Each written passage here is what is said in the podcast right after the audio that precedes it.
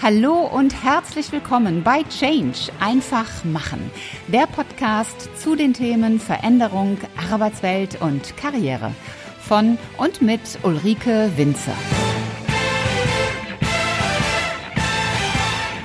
Hallo ihr Lieben, ich freue mich sehr, dass ihr wieder mit dabei seid bei einer neuen Podcast-Episode von Change einfach machen. Und es geht auch gleich los mit dem zweiten Teil meines Interviews mit dem Head of Sales Consulting des Personaldienstleisters Hayes, Markus Herrlin. Themen sind strategisches Netzwerken und strategisches Verhandeln. Ich möchte aber trotzdem nochmal da bohren, weil ich finde, dass das schon sehr wichtig, gerade auch, weil ich eine Frau bin. Und ich muss jetzt wirklich nachdenken, ob ich das auch intuitiv trenne oder nicht. Aber ich finde es wichtig, dass das so auch als Impuls mitzunehmen. Und ich glaube auch nicht, dass jeder Mann intuitiv das so macht. Ähm, ich glaube, es gibt einige, die das machen. Ich glaube, andere tun es unbewusst nicht. Aber dieser Gedanke, mal zu schauen, was macht eigentlich Sinn als strategische Netzwerkpartner? Wen macht es Sinn, strategisch aufzunehmen? Wo soll meine persönliche Reise eigentlich hingehen? Und äh, was könnte mir da einen Mehrwert bringen? Eben nicht nur derjenige, der mir mal aus der ähm, E-Mail-Klemme hilft, sondern jemand, der mich auch im nächsten oder übernächsten Jahr äh, ja auch bereichert. Ne? Denn so die strategischen Partner, die, die bereichern ja auch den eigenen Horizont. Also so wie du jetzt mit, mit diesem Wissen mhm. meinen Horizont eben auch wieder erweiterst. Oh. Nicht? Doch, doch, doch, doch, danke, danke, danke für die Blumen. Also erstens mal, ich sage das in aller Freundschaft, ganz liebevoll, du bist natürlich auch ein wahnsinnig schlechtes Beispiel. Warum? Weil du bist Podcasterin. Das heißt, du, du, das, du, das könnte ja gar nicht funktionieren, wenn du nicht diese Denke hättest. Ja? Wir, wir reden hier über Verteilungen, Glockenkurve etc. pp. Du gehörst definitiv nicht zu denen, kannst du gar nicht, sondern du bist, du hast dich ja selber schon herausselektiert als jemand, der vom strategischen Netzwerken lebt. Podcast ist strategisches Netzwerk. Ja? Und außerdem, du warst vorher äh, in der Personalberatung, auch das ist strategisches Netzwerken. Ist übrigens auch so, ich, bei, bei Hayes, wir haben im Vertrieb eine Frauenquote von, von näherungsweise 60 Prozent ja, in der Personalberatung. Ja, weil, es, weil, weil, weil Personalberatung irgendwie auch tendenziell Damen anzieht. Und, und wer dann hier natürlich bleibt, der kann verkaufen und, und kann verhandeln, einfach weil man das hier lernt. Das sind wir echt eine Schule fürs Leben. Das heißt, wenn ich hier rausgucke, habe ich auch nicht die Beispiele, von denen ich hier rede, weil, weil hier haben sich auch die Damen durch die Wahl dieses Jobs und durch ihren Erfolg natürlich selbst selektiert. Und wenn man guckt, wie ist es mit, mit, mit Verkaufen und Verhandeln beispielsweise? Ähm, Männer machen das häufiger intuitiv. Laut einer anderen Studie, in 50 Prozent der Fällen verhandeln die, wenn es was zu verhandeln gibt, Frauen nur in 10 Prozent der Fällen intuitiv. Nach einer Vertriebsschulung aber und nach einer Verhandlungsschulung machen es beide gleich oft. Ne? Das heißt, es ist oftmals nur so ein, so ein Kick, den man da geben muss in die Richtung. Ich möchte gerne noch einen Impuls mitgeben, bevor ich nochmal auf Frauen und Männer komme. Ähm, ich glaube, dass dann auch eigentlich für jeden oder zumindest für, ja, für jeden Mitarbeiter, auch aber auch jede Führungskraftmanager es dann auch schlau ist, unter strategischen Netzwerkaspekten mal so die Personalberater, Headhunter-Landschaft zu durchforsten, ja. zu überlegen, wo ist es eigentlich schlau, dass ich da mal ja, meine Fühler ausstrecke, Kontakte aufbaue, die mhm. mir dann vielleicht in drei, vier, fünf Jahren beim nächsten Karriereschritt helfen könnten. Ja. Wenn ich jetzt nochmal auf die Frauen und Männer zu, zurückgehe, was können denn Männer von Frauen lernen beim Verhandeln und was können Frauen von Männern lernen? Ähm, be bevor ich die Frage beantworte, noch was ganz kurz zum Thema, äh, zum Thema Headhunter, Personalberater. Eine, eine uns beiden bekannte Dame, die, die gerade erst einen Job deutlich jenseits der ähm, gläsernen Decke sich ergattert hat. Die hat mal einen Anruf von einem sehr, sehr großen Headhunter, also noch bei einem in einer ganz anderen Branche war, bekommen. Ich sage jetzt auch keinen Namen. Wir haben gesprochen miteinander und, und der Punkt war, sie hatte keine Lust auf diese äh, Position. Ja, nö, eigentlich nicht mein Ding. Habe ich gesagt, ja, aber dieser Headhunter, das ist wirklich, wenn man von dem einen Anruf bekommt, ja, Ritterschlag. Fängt mit Egon an, dann ist das nicht verkehrt. Und da ich ja selber in der Personalbereitung arbeite, sage ich, pass auf, Achtung, jetzt kommt ein Tipp. Wer auch immer den Anruf von einem Headhunter bekommt. Headhunter arbeiten ja meistens nach, nach einem dreistufigen Modell und sie werden auch für die Shortlist bezahlt, also dass sie drei, vier, fünf richtig gute Kandidaten beim Kunden vorlegen. So, ich habe gesagt, du, du bewirbst dich nicht bei diesem Endkunden, sondern du bewirbst dich bei diesem Headhunter, weil wenn du eine sichere Bank für die Shortlist bist, dann rufen die dich immer wieder an. Ja? Und auf diese Art und Weise hat es auch funktioniert und am Ende kam auch genau dieser Job heute zustande. Also die, die Botschaft ist, sieh zu, dass du mit den richtigen Multiplikatoren ins Gespräch kommst. Menschen, die eine hohe Streuwirkung haben, das können Headhunter sein, das können aber auch zum Beispiel in Social Media Mhm. auf Social Media Leute sein, die ähm, eine hohe Strahlkraft haben, die regelmäßig was mit dir machen. Das sind dann sogenannte strategische Partnerschaften. Wenn ich regelmäßig mit irgendwelchen sozialmedialen Gurus mich austausche, dann werde ich am Ende selber einer. Ne? So. Das, ähm, das, ist dieses. Sehr guter Tipp, diese, ja. Fragt euch äh, beim Netzwerken, was ist eure eigene Marke, was ist eure eigene Zielgruppe. Geht dahin, wo genetzwerkt wird. Speak up, sprecht da auch mal, sendet, macht klar, wer ihr seid und fragt euch, wer sind die Kontakte meiner Kontakte? Und wenn jemand wahnsinnig viele gute Kontakte hat, dann ist er ein sogenannter Hub, ja, äh, dann macht es auf jeden Fall Sinn, mich mit solchen Leuten auch primär oder gut auseinanderzusetzen. Und, und jetzt die Frage, was können Männer und von Frauen und Frauen von Männern lernen? Da setzt man sich leicht in die Nesseln, weil da schwingen natürlich äh, Klischees, Stereotype etc. pp. mit. Ein Punkt, den Frauen von Männern lernen können, ist überhaupt zu verhandeln, weil jetzt beziehe ich mich wieder auf eine Studie von Linda Babcock. Äh, Männer verhandeln intuitiv in 50 Prozent der Fälle, Frauen nur in 10 und, und noch krasser. Ich bin meines Glückes Schmied, ja, ich bin der Master of the Universe, das, das Ich gestalte mein Schicksal, würden 85 Prozent aller Männer unterschreiben, aber nur 15 Prozent aller Frauen. Wow. Das also Schicksal passiert, das sagt eher die Frau. Ne? Und noch, noch geiler, gleiches ist auch, dass, dass, dass 70, 80 Prozent aller Männer sagen, ich bestimme meinen Marktwert und fordere ihn dann von meinem Unternehmen ein wohingegen die Frauen eher sagen, mein Marktwert ist das, was das Unternehmen mir bietet. Also ich kann, ich kann das bestätigen, was du sagst. Ich habe ähm, ich hab vor kurzem habe ich auch eine, eine Doppel-Solo-Folge aufgenommen zum Thema Gehaltsverhandlung und ich habe ja auch lange als, als Headhunterin gearbeitet und auch als, als Führungskraft in einem großen Konzern. Und im Schnitt ist es wirklich so, dass, dass Männer jedes Jahr mindestens einmal zu ihrem Chef rennen und sagen, kratz, kratz, ich will mehr Geld. Und Frauen machen das im Schnitt alle drei Jahre. Und ja. das ist, äh, das, das erklärt auch so ein, so ein bisschen die, ja, die, die Unterschiede, ähm, mhm. das Gehaltsgefälle. Und Frauen tendieren auch dazu, deutlich stärker als Männer, zu sagen, mein Chef muss doch sehen, was ich leiste. Ja, ja. Und ich sage dann immer, ja, er mag ja das, er mag es sehen, er wird es mit Sicherheit auch sehen, aber erstens, er hat ein begrenztes Budget und gibt das Budget dahin, wo offenbar der Leidensdruck am ja. höchsten ist, aus welchen Gründen auch immer. Und zweitens, wenn er nicht weiß, dass du unzufrieden mit deinem Gehalt bist, äh, warum sollte er dann etwas ändern? Er geht ja davon aus, weil du den Mund hältst, dass du zufrieden bist. Und das sind dann meistens so zwei Türöffnersätze. Ja. Ja. Du hast ja so ein, ein Webinar, Seminar ähm, für Frauen speziell entwickelt. Das hat den Titel Zieht die Samthandschuhe aus. Ja. In, inwiefern tragen Frauen denn Samthandschuhe?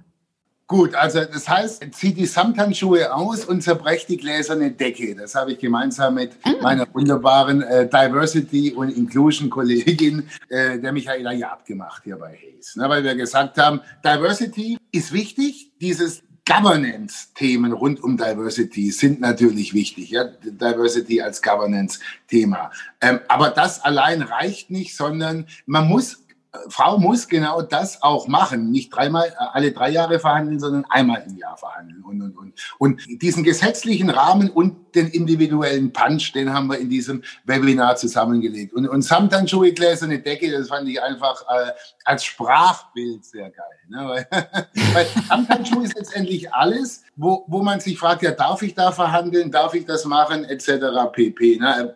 Ein Beispiel zum Beispiel, ähm, was du gesagt hast, In der US-amerikanischen Literatur, insbesondere kolportiert durch Verhandlungsguru Jack Nasher, gibt es den Hooker-Effekt.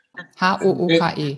Hooker. Hooker ist das amerikanische Wort für Prostituierte. Äh, okay. Und das heißt in der amerikanischen Verhandlungsliteratur auch so. Deshalb sage ich das als akademischer Begriff. Und was ist das? Man sagt ja, dass in dieser Zunft vor erbrachte Leistung noch bevor, äh, also wenn der Druck am höchsten ist, über den Preis verhandelt wird und nicht danach. Warum? Weil danach die Zahlungsbereitschaft deutlich geringer ist als davor. Wie, wie man das auch übersetzen kann, ist, es ist draußen kalt, es ist nass, wir haben Corona und bäh und der Tag war lang, zwölf Stunden, 13 Stunden im Office, überfüllte S-Bahn äh, mit hustenden Menschen und kaltes Treppenhaus und ich komme jetzt endlich heim. Ich komme jetzt endlich heim und zwischen mir, der Yogamatte und dem Yogi-Tee auf der anderen Seite ist die Tür und die ist zu und ich habe mich ausgesperrt. So, kaltes Treppenhaus, die Familie ist auch nicht da, nicht mal der Hund ist da, niemand ist da. Es ist eklig, ich sitze im Treppenhaus und will nur noch da rein. Ja? Jetzt rufe ich den Schlüsseldienst. Ja? Und der ehemalige Knacki, der jetzt äh, im Schlüsseldienst ist, der kommt voll tätowiert nach einer, nach einer äh, Dreiviertelstunde endlich vorbei. Das Erste, was er macht, ist 200 Euro. Und du gibst ihm das Geld sofort. Und er macht dann die Tür auf, zehn Sekunden, du stehst drin, und, die, und frag dich selber, hättest du ihm jetzt das Geld gegeben? Auch das ist der Hooker-Effekt anders erklärt. Es wird kassiert, wenn der Druck am höchsten ist. Was machen wir im Business? Das machen wir im Business. Wir arbeiten uns zu Tode, wir geben alles und sagen, ja, wenn der Job getan ist, wird es mein Chef schon sehen und dann wird er mich befördern. Nein, macht er nicht. Er gibt dir das nächste Projekt. So, also von daher verhandeln, wenn der Druck am höchsten ist, das muss man bringen, aber wenn man mal genau analysiert, das korrespondiert auch ganz eng mit dem, wer am lautesten schreit, ja, da fließt das Geld hin. Also das Geld, die Beförderung, die Attention fließt meistens dahin, ist auch eine, eher eine Regel in der Kriegskunst, äh, im Troubleshooting, immer dahin gehen, wo, wo am meisten Ärger gemacht wird und das erstmal abstellen. Das Spannende an der Stelle ist ja das Thema, ich nenne das jetzt mal Einwandbehandlung. Also ja. wenn man in so einer Situation zu seinem Chef geht und sagt, ich will mehr Geld, ja. dann sagen ja ganz viele Chefs, oh Moment, wir sind, gerade schlechte Situation, wir sind gerade mitten im Projekt, ja. mach doch erstmal das Projekt erfolgreich zu Ende und dann honorieren wir das auch entsprechend. Ja. Und ähm, ich glaube, dass für ganz viele Frauen diese Argumentation auch logisch erscheint. Ich gebe auch zu, dass für mich das auch irgendwie logisch klingen ja. würde. Für Männer klingt es unlogisch, oder? Nö, für Männer klingt es nicht unlogisch, aber Männern ist es relativ egal. das ist zum einen so eine gewisse Schmerzfreiheit, also nicht allen Männern, aber diesem, mhm. diesem marsianischen Typen ist es erstmal egal. Das Zweite, er hat es ja schon antizipiert. Einwände kann man ja antizipieren. Und äh, das dieser billige Klassiker kommt, ist ja auch klar. Ne? Also das kann ich ja antizipieren. Wenn ich jetzt darauf eingehe, jetzt sind wir im Bereich des Framings. Jetzt hat mein Chef oder, oder mein, mein Partner oder auch der Einkauf hat ein Bild gemalt, ein Bild geframed, äh, gibt mir seine Sicht auf die Realität. Die kenne ich aber, ja. Und jetzt muss ich, darf ich da gar nicht drauf eingehen, sondern ich gebe sofort meine Sicht auf die Realität. Und sage, liebe Frau Winzer, sind wir mal ehrlich, den richtigen Zeitpunkt gibt es nicht. Mhm. Das ist so die, die, die sogenannte, die sogenannte äh, Touch-Talk-Turn-Methode. Also ich berühre es kurz, den richtigen Zeitpunkt, den gibt es eh nicht. Und dann drehe ich das sofort und frame mein eigenes Bild. Den richtigen Zeitpunkt gibt es nicht. Reden wir über die Fakten bitte, aus meiner Sicht. Alles in diesem Projekt läuft seit Monaten auf mich zu. Alles in diesem Projekt läuft seit Monaten auf mich zu. Ich bin mit allem, worum es geht, mit jedem Stakeholder, mit jeder Schnittstelle perfekt vernetzt. Ich will dieses Projekt nach vorne bringen und ich arbeite 12, 13, 14 Stunden am Tag. Hast du dir mal überlegt, was passieren würde, wenn ich weg wäre? Das ist ja schon eine etwas heftige Drohung, wo so ein Chef, das ist keine ich, Drohung, das ist eine Warnung. Äh, aber mich gesundheitlich. Drohung ist, Drohung und Warnung ist was anderes. Warnung ist Herdplatte heiß. Wenn du da drauflegst, wirst du dich verbrennen. Das ist keine Drohung. Ne? So, mhm. wichtig ist, wichtig ist, Natürlich ist es aber in diesem Fall kann man es als Drohung werden. Deshalb, ich beschreibe die Situation und sage, hast du dir mal überlegt, was passieren würde, wenn ich nicht mehr da wäre? Ich will nicht drohen. Ich will nicht drohen. Ich will nicht drohen. Ulrike, ich will nicht drohen. Das ist keine Drohung. Das war einfach eine offene Frage. Fakt ist, was wäre, wenn? Ich kenne und auf Chefs, der anderen Seite und auf der anderen Seite, ne, ich, ich spiele das gerade durch. Ne? Also mhm. was wäre und das Schweigen ist wahnsinnig wichtig. Was wäre wenn 21, 22, 23, 24, 25. Mhm. Glaub mir, ich glaube an dieses Projekt genauso wie du. Ich will, dass es erfolgreich wird, genauso wie du. Aber über Kohle müssen wir reden und zwar jetzt. Verstehst du? Also einmal, das ist eine sogenannte Push-Pull-Kombination. Ich hau dir sozusagen eine rein mit dieser Frage, hast du dir mal überlegt, ah, das ist ja eine Frage, ne? wer, wer, wer behauptet, muss begründen, wer, wer fragt, muss nicht begründen. Und das ist nur eine Frage des Trauens. Hast du dir mal überlegt, als Frau kann man das auch sanft machen, hast du dir mal überlegt, hast du dir mal überlegt, was? Schweigen und dann wieder den anderen zu sich herziehen, indem dass man die positiven Seiten versteckt. Man drückt einmal nach unten, das schüttet Noradrenalin aus und dann zieht man wieder nach oben, das schüttet Dopamin aus. Und diese Kombination, und das verspreche ich jedem, wenn ihr einen Chef habt, der euch nicht zuhört, der mit seinem Handy spielt, während er mit euch redet, etc. pp. Ich schwöre euch eins, der wird glockenwach hinterher sein und er wird euch ernst nehmen. Ich glaube, das ist wirklich etwas, das Frau und wahrscheinlich auch Mann zum Teil üben muss. Denn da gehört schon sehr viel Selbstbewusstsein dazu, das auch so zu formulieren und auf den Punkt zu bringen. Ich habe es jetzt mal karikiert und, und, und mhm. sehr pointiert gemacht, auf, auf eine Art und Weise, die wäre jetzt sehr männlich. Ne? Als Frau kann man das Ganze natürlich auch auf die eigene Art machen. Das ist auch die Frage, was, was können äh, Männer und Frauen aufpassen mit diesen Stereotypen. Männer, Alphas, ja, Alphas sagen mit großem Selbstbewusstsein an. Bei einer Frau ist es sehr viel schicker und bei einem Mann übrigens auch, aber das können Männer massiv von Frauen lernen, ist, man fragt. Sagen ist das eine, aber noch mächtiger ist, die richtige Frage zu stellen. Heißt? Chef, Chef ganz ehrlich, wir reden seit Monaten. Ja, also der richtige Zeitpunkt ist nie.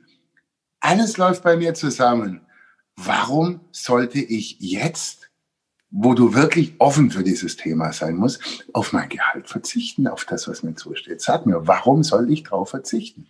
Dieses Sag mir, warum sollte ich, das ist wahnsinnig stark und das kenne ich bei ein paar ganz, ganz tollen, wahnsinnig alphahaften Frauen, also, also die Leitwölfinnen ihrer jeweiligen Rudel, ne, äh, die, die das genauso machen. Weniger sagen, sehr viel mehr fragen.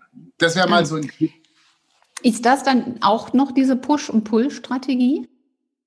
Nee, das ist die wahnsinnige Macht von äh, Chris Voss, ein amerikanischer ähm, Verhandlungsguru, wir sagen Calibrated Questions. Ne? Also man, man setzt ein Häufchen und fragt dann in die Zukunft. Wie soll ich das machen? Wie soll man denn damit umgehen? Warum denkst du, ist das jetzt relevant für mich? Das ist einfach die, die wahnsinnige Macht von Fragen. Push-Pull ist einfach, wenn wir über Framing reden, da, arbeite ich mich sehr stark ins Thema ein. Ich habe es schon immer gemacht, aber jetzt kann ich es auch akademisch begründen. Kahnemann und Tversky, Nobelpreis, Buch Schnelles Denken, Langsames Denken in Wirtschaftspsychologie, die haben den Loss-Aversion-Effekt herausgearbeitet, der Prospekttheorie. Das heißt, wir, wir fürchten den Verlust zweimal so stark, als dass wir den Gewinn schätzen, weil wir ähm, evolutorisch die Nachkommen von Feiglingen sind. Ne? Also wir, die dominante Überlebensstrategie war, Verlust zu vermeiden. Einmal falsch abgebogen, Säbelzahntiger,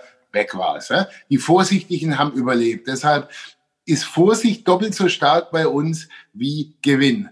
Das heißt, wenn ich zuerst ein Loss Aversion Frame bediene, also ich, ich appelliere an deine Verlustangst, kannst du dir vorstellen, was wäre, wenn ich morgen weg wäre? Wäre auch nicht schön, oder? Schweigen, das muss ich setzen, ja. Tactical Silence heißt das übrigens. Es muss ich setzen, ja. Und dann mit einem äh, Value Frame gegensteuern. Also jetzt kommt aber der Wert. Ne? Aber der Wert an sich, ohne dass man vor einen Abgrund blickt, bringt nichts. Also salopp gesagt, zeigt deinem Gegenüber immer zuerst den Blick in die Hölle, bevor du ihn dann vom Abgrund wegnimmst und ins Paradies führst. Mhm, okay. Das ist nämlich diese, diese, dieses Delta am größten. Ah ja, ich, ich möchte noch eine Methode ganz, ganz kurz aufgreifen, weil ich sie so plastisch prägnant finde. Das ist die Methode der kaputten Schallplatte. Ja. Ich finde Namen so schön, deswegen kann man ja. sich das merken. Kannst du mal ganz kurz erklären, was das ist? Jeder, der Kinder hat, weiß, was die kaputte Schallplatte ist. Kaputte Schallplatte ist nichts weiter als die Dinge, zu wiederholen. Und zwar so lange, bis man sie bekommt.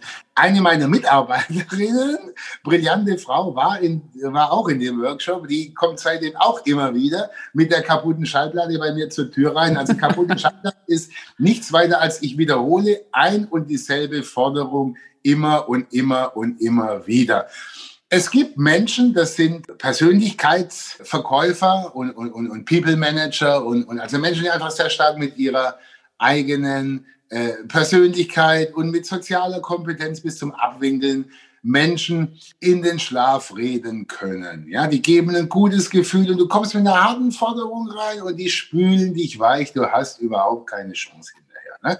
Und das ist ein bisschen das Reziprozitätsprinzip. Die sind so nett zu dir, und, und haben deine Forderung, deine harte Forderung so weich gewaschen, dass du sie dir gar nicht mal traust, wieder zu bringen. Und ich hatte mal einen Chef, der hat mich auch weichgespült mit, mit, mit schönem Essen und, und, und. Ne? Aber am Ende gehst du dann um die Ecke und sagst, okay, alles klar, danke für das Essen, war top. Aber jetzt wieder zurück zum Thema eingangs, hier meine Forderungen, bam, bam, bam, bam, bam. Wie stehst du mhm. dazu? Also die absolute Chutzpe zu haben, das ist ein tolles jiddisches Wort, das ist zielgerichtete Unverschämtheit mit hoher Intelligenz, wieder rauszuholen mit dem Lächeln, sagen, jetzt danke für das Steak, danke für alles, aber jetzt wieder zurück zum Thema, wie steht's hier? Das würden sich viele nicht trauen, aber kaputte Schallplatte ist wieder und wieder und wieder und wieder das gleiche Thema. Äh, Cato der Ältere, sagt man, in der alten römischen Republik hat immer seine äh, Reden beendet mit, und am Ende sage ich euch, Karthago muss zerstört werden.